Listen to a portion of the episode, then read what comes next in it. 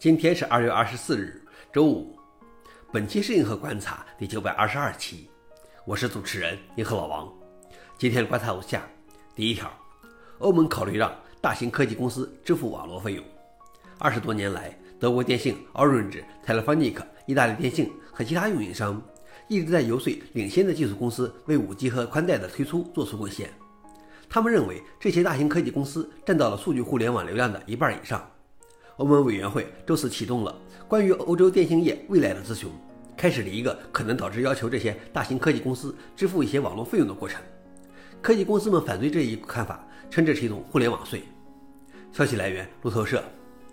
老王点评：电信公司越来越对只是一个管道服务商感到不满，但是如果科技公司连网络基础设施都建设了的话，还要电信公司干啥？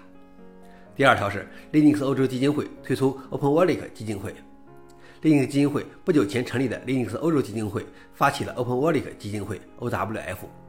虽然像贝宝、谷歌、苹果、阿里、腾讯等最知名的数字钱包供应商允许消费者在商店或网上进行金融交易，但数字钱包正越来越多的被用来存储从学生证到驾驶执照等各种虚拟商品。但现在的这些数字钱包在大多数情况下都不能很好的相互配合。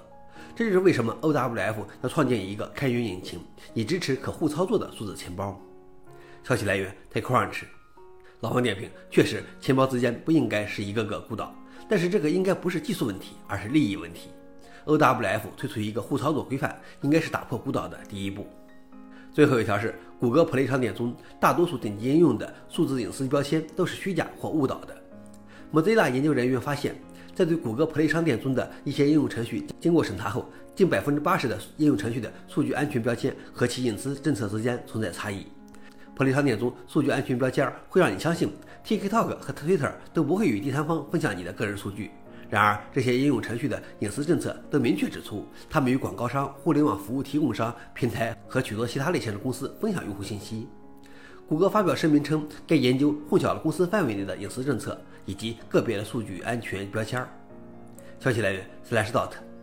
老王点评：应用的数据隐私标签是主动声明的。如果不能从技术上防范和监督，那其实很难确保。